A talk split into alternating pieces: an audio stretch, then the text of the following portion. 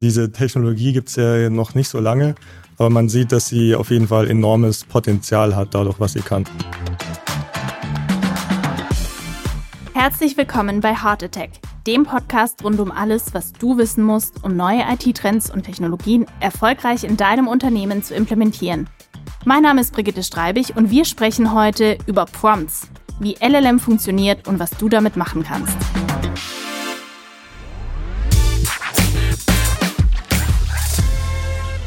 Der Titel verspricht schon viel und ich habe mir heute wieder einen ganz besonderen Gast eingeladen, der uns ein bisschen die Welt der künstlichen Intelligenz erklären wird. Es ist Fabian Herwig.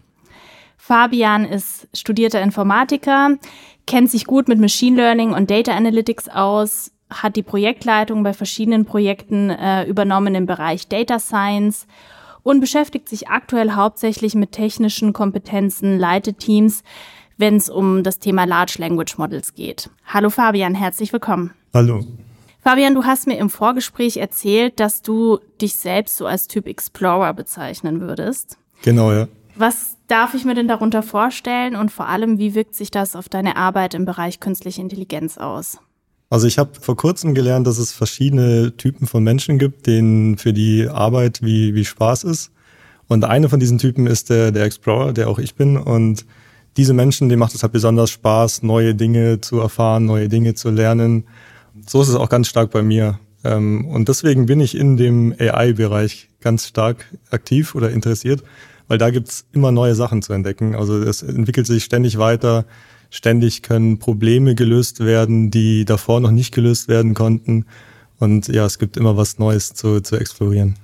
Ja, perfekt. Da bist du wirklich sehr gut aufgehoben. Und ich glaube, da ist auch in den letzten, äh, in den nächsten Jahren ist noch lange nicht Ende damit. Da wird es noch viel zu entdecken geben.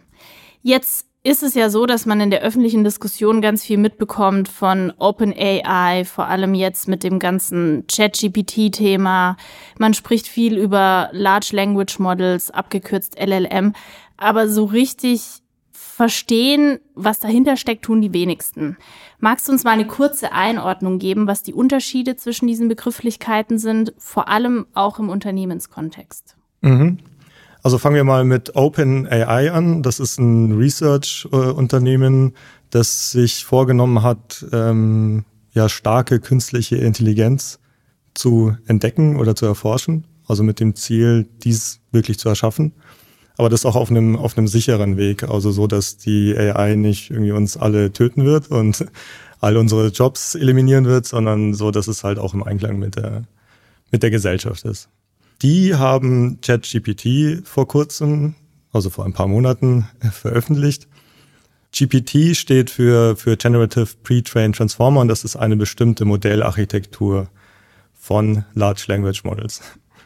Also wenn wir mal bei Large Language Models äh, anfangen, das sind neuronale Netze, die inspiriert sind davon, wie das Gehirn funktioniert, aber nur eigentlich bei den Neuronen, nicht im Aufbau oder wie das Gehirn lernt. Ein, ein Language Model ist ein neuronales Netz, das das nächste Wort vorhersagen kann. Also von, wenn man einen Satz beginnt, zum Beispiel der Fuchs springt über, ähm, und dann kann es vorhersagen, die nächsten Worte sind wahrscheinlich den Zaun. Diese Modelle sind auf jedem Text trainiert, den man bekommen kann. Also im Prinzip wird das ganze Internet gescraped und diesem Modell als Training gegeben, um einfach nur zu lernen, was ist das nächste Wort, was man vorhersagen muss. Mhm. Und dadurch lernt das Modell ziemlich viel über die Sprache, wie sie aufgebaut ist, über Grammatik, auch über verschiedene Sprachen, aber auch viele Dinge über die Welt. Also wie Dinge in dieser Welt funktionieren, wie teilweise Physik funktioniert. Mhm. Je größer diese Modelle sind, also je mehr von diesen Neuronen sie haben, desto besser funktioniert es. Also sowohl, desto besser können sie die, die Wörter vorhersagen, aber desto mehr lernen sie auch über die Welt. Bei ChatGPT ist dann der, der große Trick, dass nicht einfach nur das nächste Wort vorhergesagt wird, sondern dass das Modell, das, dem, das wurde trainiert, Instruktionen zu beantworten. Also es wurden Datensätze erstellt, wo Menschen Instruktionen bekommen haben. Zum Beispiel fasse diesen Wikipedia-Artikel zusammen und dann haben sie das gemacht und das wurde dem Modell als Training gegeben. Und dadurch hat es gelernt, nicht einfach nur das nächste Wort in einem Text vorherzusagen, sondern wirklich Aufgaben zu bearbeiten. Die so wie es ein Mensch tun würde. Genau. Ja. Okay, und diese Instruktionen, das sind dann in dem Fall die Prompts. Genau, das okay. nennt man Prompts, ja. Das heißt, das, was wir so in der Consumer-Welt als ChatGPT kennen, das ist im Prinzip nur ein Tool, das eben das Thema GPT anwendet oder auf dieser Technologie basiert. Genau, das ist ein bestimmtes Modell, was auf der GPT-Architektur basiert und eben auch ein Large Language Model ist. Und wenn wir das jetzt mal so in den Unternehmenskontext heben, also beispielsweise dorthin, wo ihr mit euren Kunden unterwegs seid, wie würde dann GPT ganz konkret im Unternehmen zur Anwendung kommen? Das lernen wir gerade auch mit unseren Kunden zusammen. Also diese Technologie gibt es ja noch nicht so lange, aber man sieht, dass sie auf jeden Fall enormes Potenzial hat, dadurch, was sie kann. Also dieses Modell hat schon extrem viel Wissen über die Welt und teilweise auch Expertenwissen. Also ich frage auch oft Sachen zu Software Engineering und kriege da Antworten auf einem Expertenlevel zurück. Und das ist schon einfach extrem hilfreich, das machen zu können, also diesen, diesen Experten immer an seiner Seite zu haben. Und zum anderen kann das Modell halt auch sehr gut mit Text umgehen. Also es kann Text verstehen, aber ihn auch zusammenfassen oder erweitern oder von, von einer Form in eine andere bringen oder von, von einer Sprache in eine andere oder auch von einer natürlich sprachlichen Aufgabe in Code oder von Code in eine natürlich sprachliche Beschreibung davon. Das ist einfach so enorm nützlich, dass man das, glaube ich, in fast allen Unternehmensbereichen einsetzen kann. Wie verlässlich sind diese Daten denn? Man hört ja auch, dass manchmal gerade ChatGPT nicht unbedingt die besten Quellen nutzt oder sogar selbst irgendwie Quellen erfindet, wenn die KI nicht weiter weiß. Und natürlich, wenn man jetzt irgendwie ein Referat vorbereitet in seinem Studium, ist das nicht so wichtig. Aber wenn man mit sensiblen Unternehmensdaten umgeht oder wenn es wirklich um große Summen geht oder vielleicht sogar um Deals, die man mit einem Kunden abschließen möchte, dann ist natürlich so eine Verlässlichkeit und Vertraulichkeit schon auch wichtig. Wie schätzt du da die Lage ein? Genau, das nennt man dann Halluzinationen, wenn das Modell was ausgibt, was richtig klingt, aber nicht richtig ist. Wie eine Halluzination halt so funktioniert. genau. Das ist noch eins der, der großen Probleme bei diesen Modellen. Also man kann den, den Outputs nicht unbedingt vertrauen und es sollte immer von einem Menschen noch überprüft werden, vor allem wenn es halt irgendwie um sicherheitsrelevante Dinge geht. Es gibt ein paar verschiedene Techniken, wie man diese Halluzinationen verringern kann. Also zum Beispiel, wenn man noch extra Daten mit dazu gibt, ähm, dann verringert das diese Halluzinationen, weil das Modell einfach mehr Kontextwissen hat. Also wenn man in dem Prompt selbst noch zusätzliche Daten reingibt. Zum anderen kann man auch das Modell speziell prompten, so dass es eher sagt, ja, ich weiß es nicht, anstatt zu halluzinieren. Was meistens wahrscheinlich besser wäre, als irgendwas Falsches genau, auszuspucken, aber, als richtig auszugeben. Genau, aber ganz gelöst ist dieses Problem noch nicht und äh, muss momentan auf jeden Fall extrem beachtet werden. Ja. Ähm, in der Wissenschaft gibt es schon so die ersten Anzeichen dafür, dass es ein lösbares Problem ist und vielleicht passiert das in den nächsten Jahren nicht mehr. Das wollen wir hoffen. Ja. Du kommst eigentlich gerade aus einem Workshop hast du mir vorhin erzählt. Ihr habt so ein internes Projekt laufen, wo ihr auch schon das Thema LLM einsetzt oder versucht, das in, in unterschiedliche Bereiche hier bei Malborn Wolf zu integrieren. Was habt ihr heute gemacht? Magst du mal ein bisschen erzählen? Also bei, bei uns ist es so, also bei Malborn Wolf, wir sind so in, in technische Bereiche aufgeteilt. Also jeder Bereich beschäftigt sich mit so einer Technologie oder mit einem Technologieschwerpunkt. Und unser Bereich, wir sind die AI-Leute. Und das Problem, was wir immer haben, ist, wir kennen die Technologie sehr gut, aber wir wissen nicht, was die ganzen Probleme sind, die man damit lösen könnte. Und jetzt gibt es diese neue Technologie, die halt nicht nur unsere Kunden beschäftigt, aber auch uns selber und äh, all unsere Projekte. Und deswegen haben wir eine Initiative gestartet, in der wir durch das Unternehmen bei uns gehen, durch die verschiedenen technischen Bereiche und mit denen zusammen erarbeiten, wie kann man diese Technologie für die Probleme, die bei denen auftreten, am besten einsetzen. Also und ihr nutzt euch selbst als Testlabor, um zu gucken, ob das gut funktioniert. Und wenn es gut funktioniert, dann übertragt es auch auf den Kunden. Ja, so ungefähr. Also wir überlegen, welche Probleme sind auch interessant für, für unsere Kunden und versuchen dann diese in Projekten schon wirklich anzugehen, so dass sofort ein Mehrwert für das Projekt mhm. ähm, rauskommt. Aber wir auch gleichzeitig gelernt haben, was kann man machen und was funktioniert nicht so gut. Und wo steht ihr da gerade? Was habt ihr heute gemacht? Heute war unser, unser erster Workshop, wo wir die Probleme uns angeschaut haben, die es so gibt und dann diese priorisiert haben und dann dafür Lösungen überlegt haben und diese auch wieder priorisiert haben. Und arbeitet ihr dann mit so Design Thinking Techniken oder so Ideation Techniken? Genau, Design Thinking ist das Format, was wir heute verwendet haben. Wir Super. haben bei uns im, im Team auch eine Digital Designerin und die hat uns da heute sehr gut durchmoderiert. Super, dann freue ich mich drauf zu erfahren, was dabei rausgekommen ist.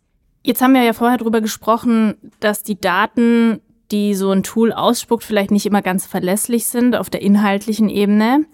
Es ist aber natürlich auch die Frage, wie vertraulich sind diese Daten? Also inwiefern kann man sich sicher sein, dass die Daten geschützt sind, dass die Chats geschützt sind, dass das alles irgendwie im Unternehmen verbleibt? Beschäftigt ihr euch damit auch? Ja, damit beschäftigen wir uns sehr stark, weil es halt auch für unsere Kunden als auch für uns super wichtig ist. Also OpenAI stellt diese, diese Modelle bereit, aber auch Microsoft hat in OpenAI investiert und kann daher die Modelle auch auf Azure bereitstellen. Und in der Azure Cloud gibt es schon Datensicherheitsversprechen, die gemacht werden und die gelten dann auch für die Modelle, die dort bereitgestellt werden. Deswegen ist momentan unsere Empfehlung, die Azure Cloud zu verwenden, wenn es geht. OpenAI hat früher Daten gespeichert für Trainingszwecke, wenn man mit der API interagiert hat. Das machen sie mittlerweile nicht mehr. Aber wenn man das Webinterface benutzt, also das normale ChatGPT, ja. ja. dann ähm, werden dort normalerweise Daten gespeichert für Trainingszwecke und da kann man auch ein Opt-out machen, aber die meisten Leute wissen das nicht. Und deswegen sollte man da sehr stark darauf achten, dass man nicht irgendwie interne Daten dort äh, eingibt und damit chattet. Vertrauliche Daten, ja.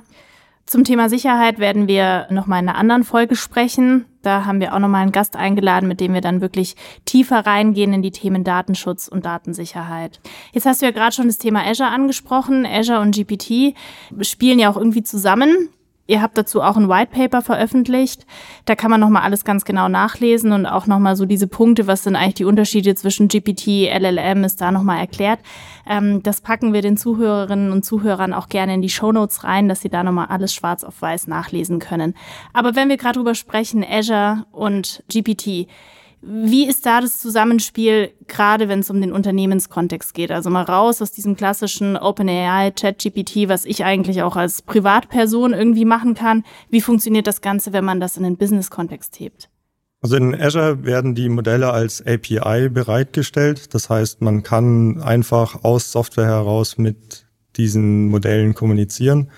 Azure übernimmt für einen das ganze Hosting und Scaling und die Operations. Darum muss man sich äh, zum Glück nicht kümmern. Also man kann einfach Anfragen an das Modell schicken und kriegt Antworten zurück.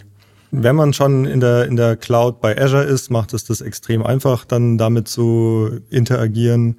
Aber auch wenn man in einer anderen Cloud ist, zum Beispiel AWS, dann kann man einfach diese API aufrufen und macht es halt dann normal über, über das Internet. Und dann kann man theoretisch eigentlich loslegen. Genau, das ist relativ einfach. Also man muss Zugriff bekommen von Microsoft auf die Modelle. Ich glaube, momentan kriegen nur ausgewählte mhm, Partner okay. und Use Cases Zugriff darauf. Und dann kann man sich die deployen und hat dann den API-Endpoint und einen API-Key und kann anfangen, dort Anfragen zu stellen. Und wenn ihr dann dazukommt als Team, als Smileborn Wolf, was helft ihr dann noch oder was, was könnt ihr dem Kunden noch für einen Mehrwert bieten, wenn er sowieso eigentlich schon mit Azure und GPT arbeitet? Also wir fangen an bei der Ideation. Also wir haben verschiedene Workshop-Formate. Einer ist vier Stunden lang, wo wir erstmal erklären, was sind Large Language Models, was kann man damit machen, was sollte man nicht damit machen äh, und was muss man beachten.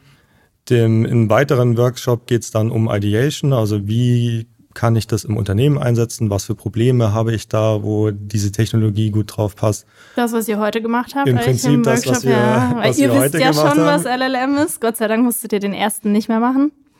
Und dann geht's schon ins Prototyping oder in, in MVPs erstellen, also so schnell wie möglich Tools erstellen, die nützlich sind für die Mitarbeiter. Und wenn es schon darüber hinausgeht, dann haben wir natürlich das unser Standard Software Engineering Angebot, wo wir ja Feature Teams bereitstellen, die die ganze Software drumherum bauen können. Gut, jetzt habe ich also die Theorie verstanden. Jetzt kann ich die unterschiedlichen Begrifflichkeiten auseinanderhalten. Wenn wir jetzt über Use Cases nachdenken, also wie kommt das alles ganz konkret zur Anwendung in Unternehmen, kannst du da vielleicht schon mal einen kleinen Ausblick geben?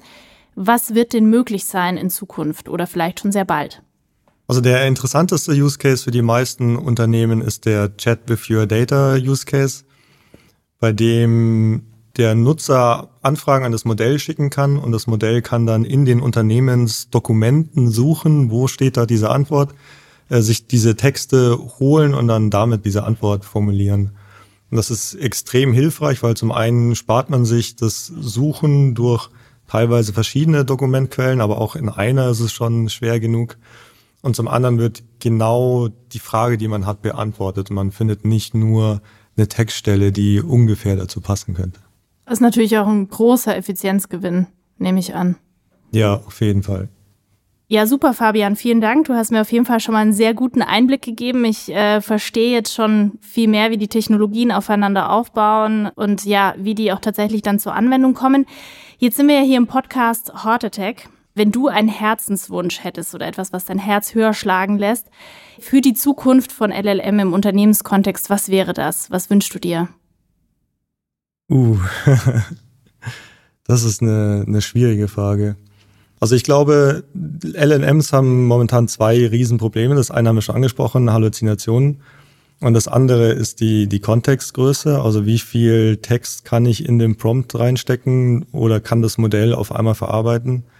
Und ich glaube, wenn diese beiden Probleme gelöst sind, dann geht's nochmal richtig ab. Das wäre mein Herzenswunsch, dass die gelöst werden dass man da auf eine neue Stufe, auf ein neues Level kommt. Ja. Aber gerade wenn wir nochmal ähm, über die Prompts sprechen, habe ich doch noch eine allerletzte Frage. Müssen die Technologien oder muss die KI trainiert werden, um die Prompts der Menschen besser zu verstehen? Oder geht es vielleicht auch darum, die Menschen zu trainieren, dass sie einfach ihre Prompts besser schreiben und so schreiben, dass das System sie verarbeiten kann? Ja, ganz sicherlich beides. Dass die Modelle die Menschen besser verstehen, Darum kümmern sich solche Research-Unternehmen wie OpenAI, also die gerade die Modelle so trainiert haben, dass sie Instruktionen verstehen. Aber auch, wie man die Modelle effektiv promptet, ist so eine, ja, ich würde jetzt nicht unbedingt Wissenschaft für sich sagen, aber man kann auf jeden Fall viel lernen. Manche behaupten, es wird bald den Job des Prompt-Engineers geben, ja, also Leute, die, sicher, ja. Die sich darauf spezialisiert haben, diese Modelle effektiv abzufragen. Ja, lustigerweise, ich nutze selber auch ab und zu ChatGPT. Ich schreibe dann immer sehr höflich. Ich schreibe dann immer, könntest du bitte das und das machen? Und irgendwann fällt mir dann auf, naja, eigentlich ist es eine KI. Ich muss es hier nicht bitte und ich muss, muss hier nicht höflich fragen. Ich kann einfach nur, aber vielleicht ist das ja auch mal eine Idee. Ja, ich, ich mache das lustigerweise Ticken, auch. Ja, machst und du auch. Immer okay. wenn ich im Befehlston mal ab und zu schreibe, ja. dann fühle ich mich richtig schlecht. Ja, genau. Ja, geht mir tatsächlich auch so. Gut. Also dann mehr Menschlichkeit bei den Prompts. Damit würde ich sagen, vielen Dank, dass du bei uns warst und alles Gute. Sehr gerne, vielen Dank.